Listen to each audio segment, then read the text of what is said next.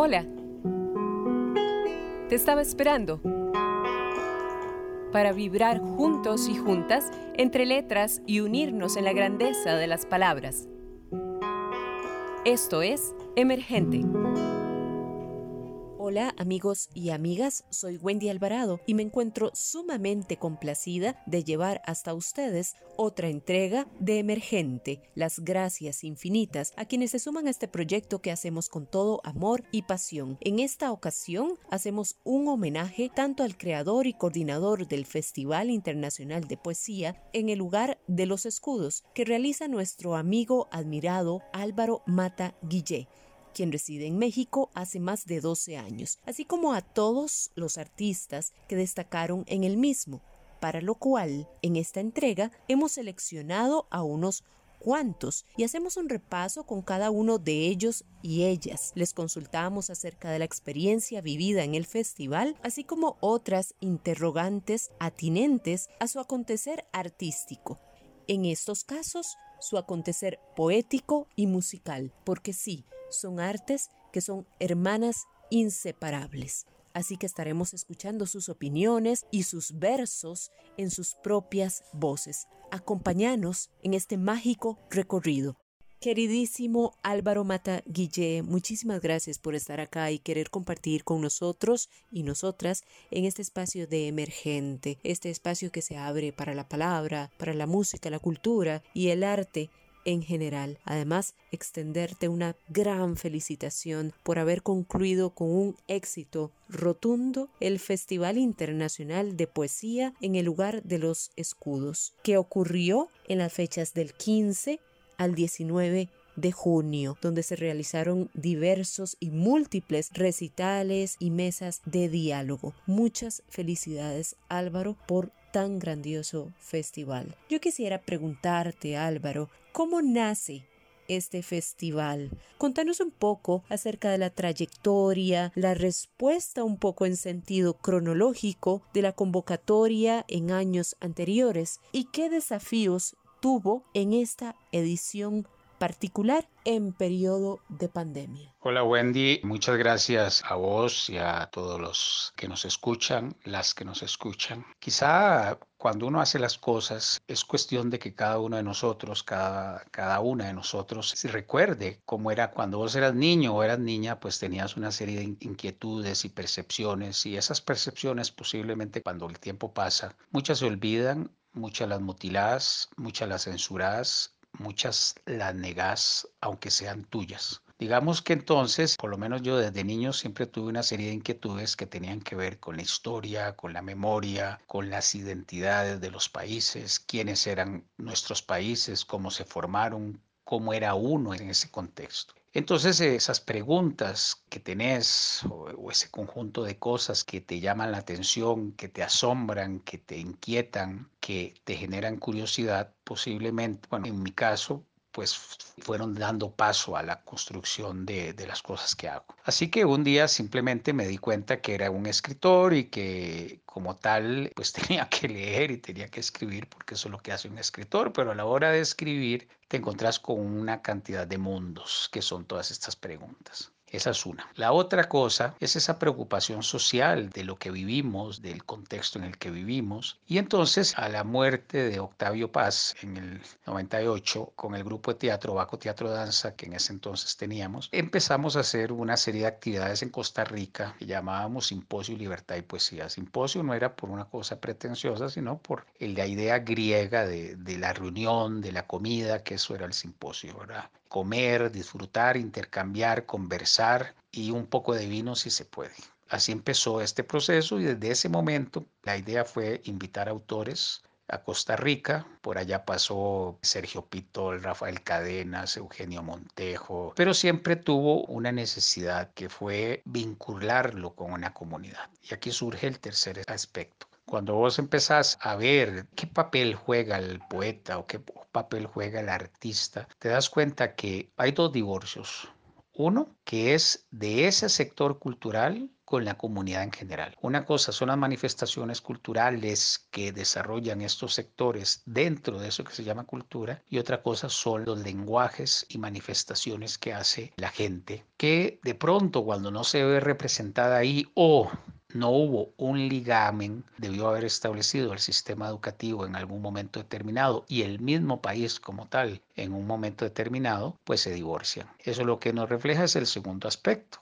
Efectivamente, como sucede en Costa Rica, hay una ausencia de una política cultural, de una visión cultural del país. Y eso no solo en Costa Rica, sino en el resto de los contextos eh, latinoamericanos, para hablar de estos, de nuestros países. Al haber una ausencia de una política cultural, por supuesto que hay una ausencia del quehacer cultural y por supuesto de lo humano como parte fundamental de ese quehacer. Porque lo cultural no es más que el desarrollo de todos nuestros lenguajes, de todas nuestras manifestaciones, y eso tiene que ver desde los derechos humanos hasta el que yo haga un poema o que haga una novela o lo que sea. Cuando hay una ausencia de eso, que quiere decir una ausencia incluso de qué tipo de sociedad querés y qué tipo de persona querés, efectivamente hay y empiezan a aparecer todos estos divorcios y el que domina pues es el mercado, es la mezquindad, es la visión usurera, la visión del mercader. Bueno, entonces emigré a México y allá pues empecé también a desarrollar esos proyectos que tenía hasta llegar a este Festival Internacional de Poesía en el lugar de los escudos que lo que quiere decir es Chimalhuacán. Es un municipio del Estado de México que Chimalhuacán quiere decir en el lugar de los escudos y así le pusimos porque hay un trabajo de desarrollo de sensibilidad y de ligar la poesía en este caso con el quehacer humano. Y eso es lo que hacemos y eso es lo que busca el festival. Y entonces ese festival efectivamente tiene una idea de que el mundo tiene como centro lo humano y que para que el humano sea humano tiene que manifestarse y construirse desde ahí. En otras palabras, la poesía, que es ese canto íntimo que tenemos cada uno de nosotros, con nuestros secretos, nuestros miedos, nuestras inquietudes, nuestras entrañas, al manifestarse nos hace que seamos no solo libres, sino que fortalezcamos lo plural y por consiguiente hay una relación intrínseca entre libertad, democracia y persona. Digamos que eso es más o menos el esquema y el desarrollo de lo que es el Festival Internacional en el lugar de los escudos, que pertenece, ya para cerrar, a un corredor cultural que llamamos Poesía en Tránsito, que tiene más o menos los mismos fines, los distintos festivales que lo integran. Y entonces ahora viene próximamente el Festival Internacional del Norte, cuya sede es en Monterrey, hay otro que hacemos en España, eh, existe poesía en Argentina y así en distintos lugares con esas mismas inquietudes.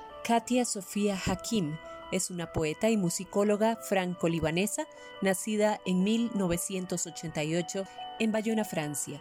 Escribe en francés y en español.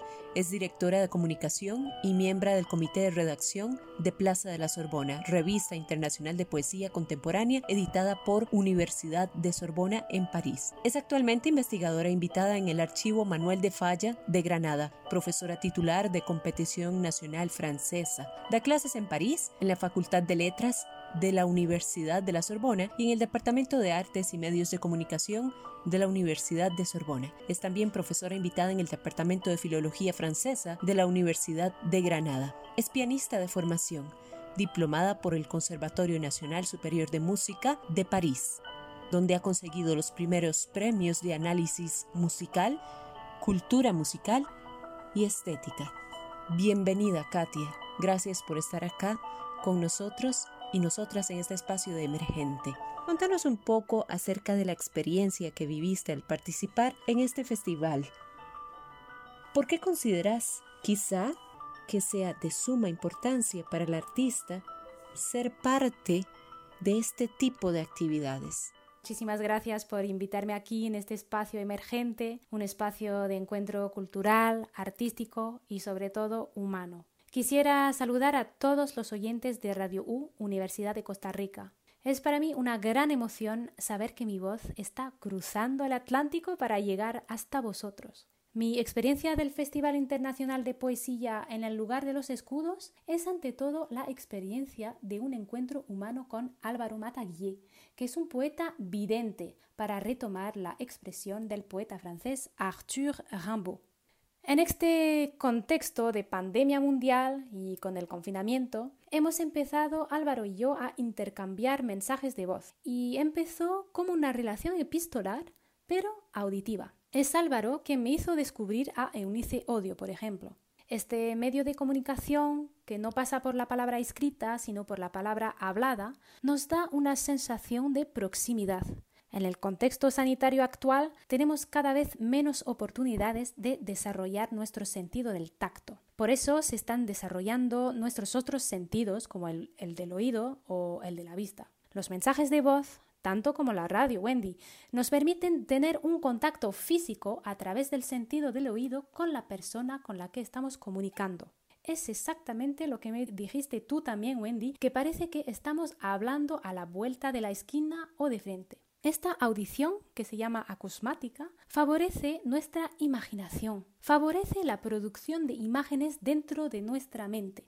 Al no poder organizar el festival en físico, Álvaro Mataguillé imaginó una nueva propuesta virtual para que esta situación de crisis no calle a los artistas y poetas del mundo. Lo que me gustó en el festival es la manera en la que se arraigó en la gente de Chimalhuacán, una ciudad de México. Es un festival internacional, virtual, pero que se arraiga en una tierra bien precisa, la de Chimalhuacán. El festival en el lugar de los escudos fue para mí a la vez una experiencia de creación y de reflexión. Me gustó poder escuchar a los poetas y artistas tanto en las lecturas como en las mesas redondas. En vez de hacer como si nada, como si el festival hubiese pasado normalmente, entre comillas, la virtualidad fue una temática central dentro de las diferentes mesas redondas. Es de suma importancia para nosotros artistas y poetas tener espacios de libertad donde difundir nuestra palabra y nuestro arte. Como artistas y como poetas tenemos un papel social y político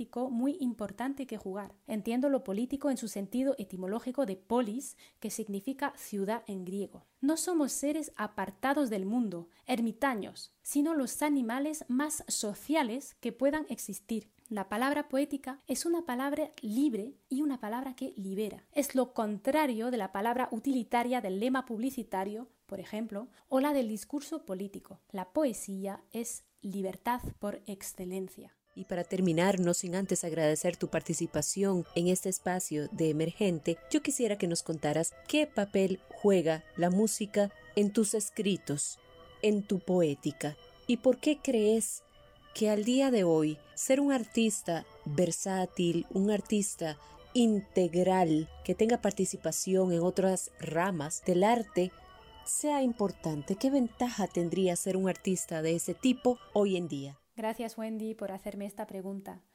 Tengo una formación de música, de pianista y de musicóloga. Una de mis especialidades es el análisis musical, es decir, buscar y entender cómo se construye una obra musical, por qué suena de tal manera, cómo produce tal efecto sobre el oyente. Esta práctica de la música influye directamente sobre mi relación a la poesía. Primero, como lectora, leo la poesía como se lee una partitura de música. Me gusta leer y volver a leer un poema una y otra vez, como se vuelve a escuchar una música que nos gusta. Disfruto del ritmo de la lengua, de su melodía, y me gusta analizar cómo el sentido del poema nace de la forma en sí. Esa percepción musical de la poesía influye en las críticas literarias que puedo escribir sobre otros poetas.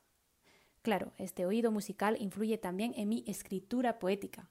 Música y poesía fueron siempre unidas desde los tiempos míticos de Orfeo, pero a veces en nuestra cotidianidad se olvida y hay que reactivar esta unidad.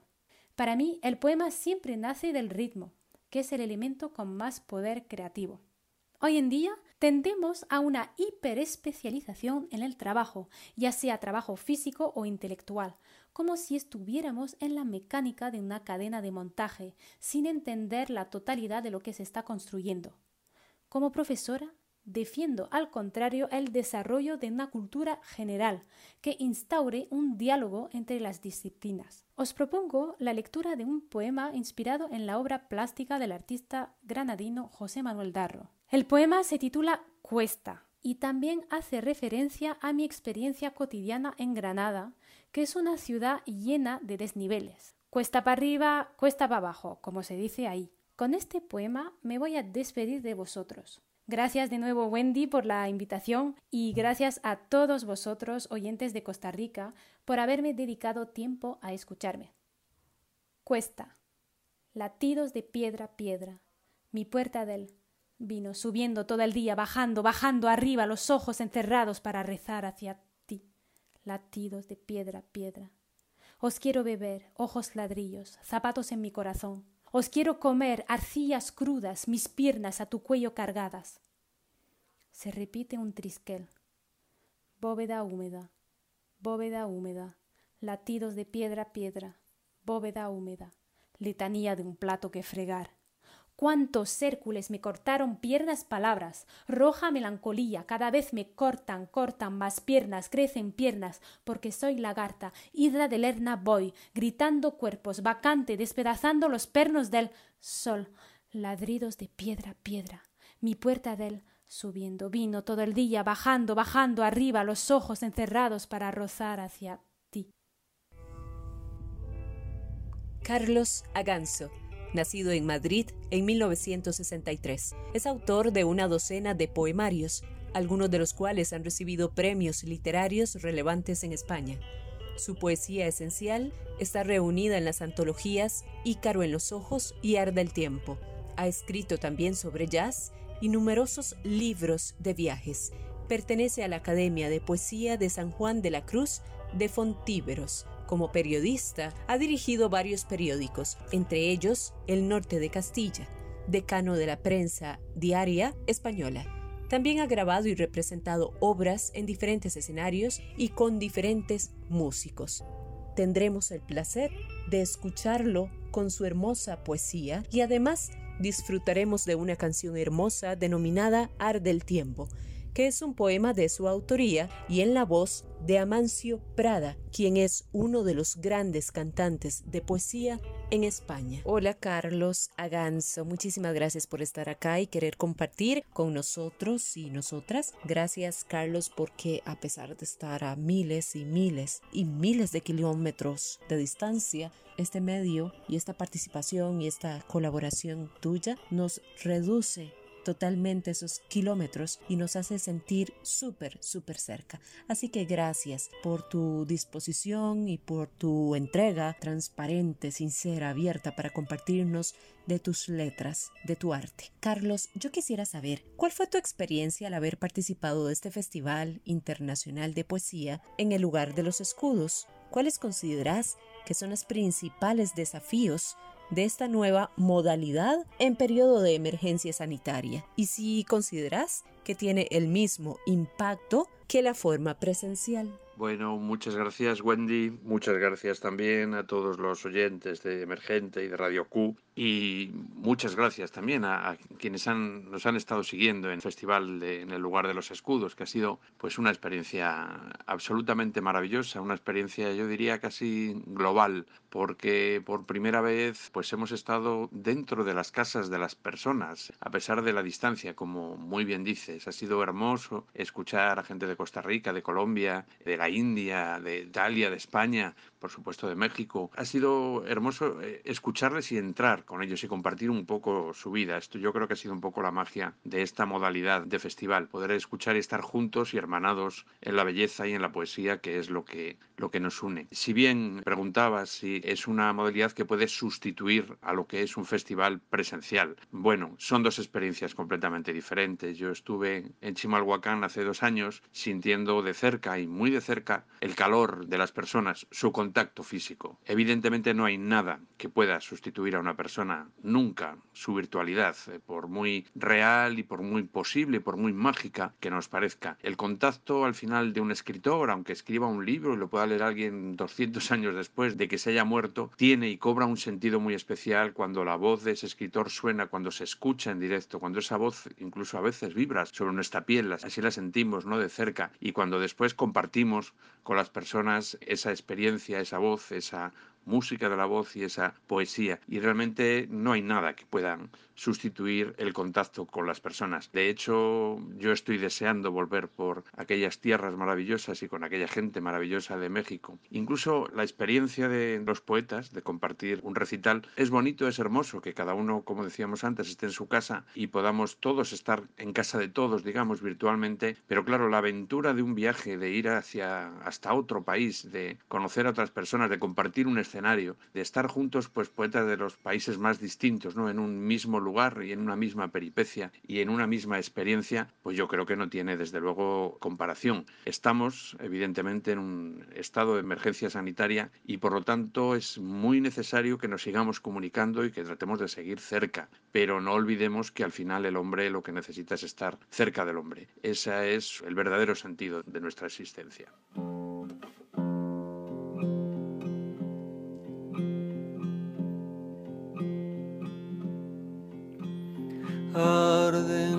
Amapolas que cortamos, húmedas y lozanas todavía en la tarde de abril. Arde el tiempo, arden las mariposas en la noche febrilmente de librarse del polvo de los días. Arde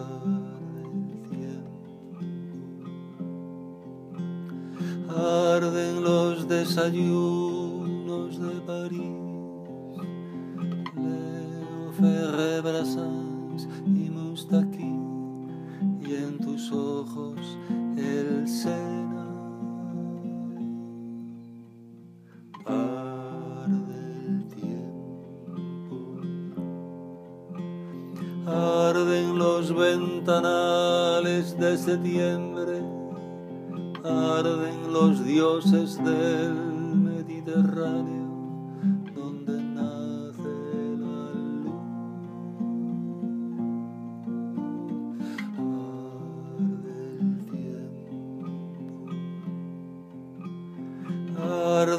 como los hijos de la noche, las mañanas sin luna, los poemas arden de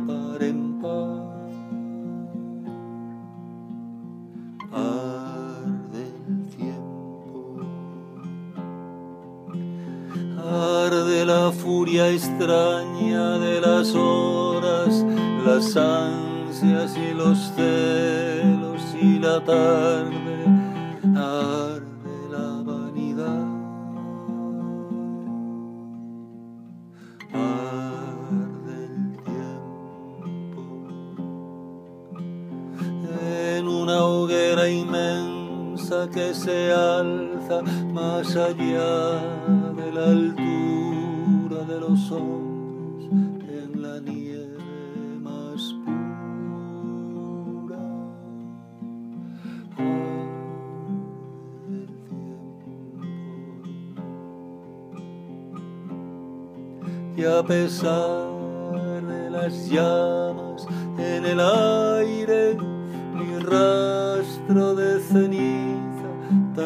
solo esta verdad que nos extingue, nos extingue, no, que nos extingue, nos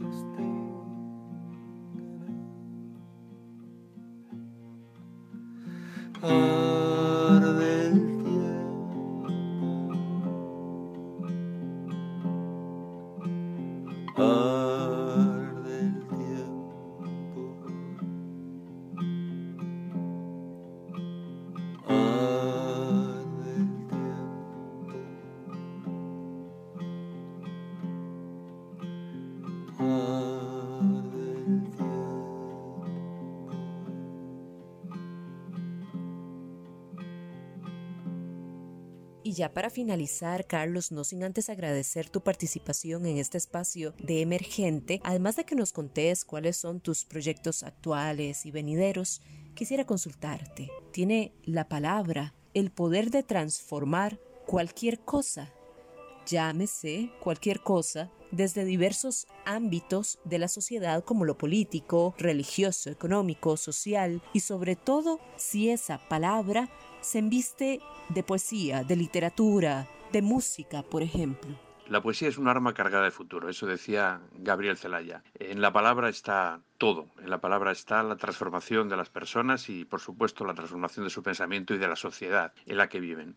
Siempre ha sido necesaria la palabra, pero en este momento en el que la palabra, tal vez el mal uso de la tecnología, tal vez por una mal entendida globalidad, está precisamente también sufriendo esas estrecheces, esas aperturas, esas contingencias, esas emergencias, que podríamos bien decir que son sanitarias, me parece que hoy la palabra es eh, más importante que nunca. Este confinamiento que hemos vivido, este cautiverio, que yo lo llamo así, o esta hecatombe, que es como yo defino a la pandemia, que es algo más que una enfermedad mundial, sin duda ha tenido muchas cosas negativas, pero me gustaría ver también cuáles pueden ser las positivas, ¿no? Y quizás las positivas es que a todos nos ha dado un tiempo de reflexión, un tiempo de reflexión para pensar en las cosas que realmente son importantes. En mi caso, como el de creo que una buena parte de los escritores, y así lo comentamos durante el festival, también esta pandemia nos ha dado oportunidad de escribir, de escribir mucho y de pensar mucho en lo que escribimos y de corregir mucho y meditar mucho sobre nuestra escritura. En el futuro inmediato, pues tengo la fortuna de que tengo por delante para publicar dos libros que he podido terminar en estos días y uno entero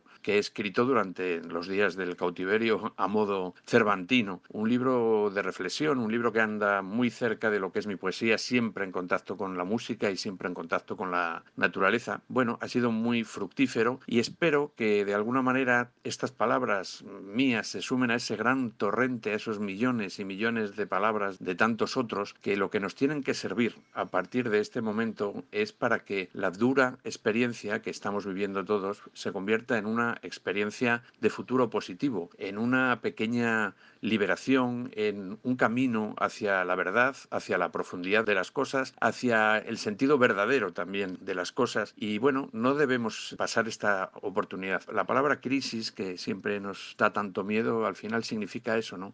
Crisis es un cambio y es una oportunidad. Bueno, lo cierto es que mm, con un malentendido progreso hemos perdido muchas cosas. Hemos llegado a la culminación de ese mal entendimiento del mundo y de la naturaleza, del daño que le hemos hecho a esta terrible pandemia ¿no? mundial, global pues quizás será la palabra, será el pensamiento y será el compartir esta palabra y este el pensamiento lo que nos haga que tengamos un mundo un poquito mejor después de tantos y tan intensos y negros nubarrones. Tejer y escribir.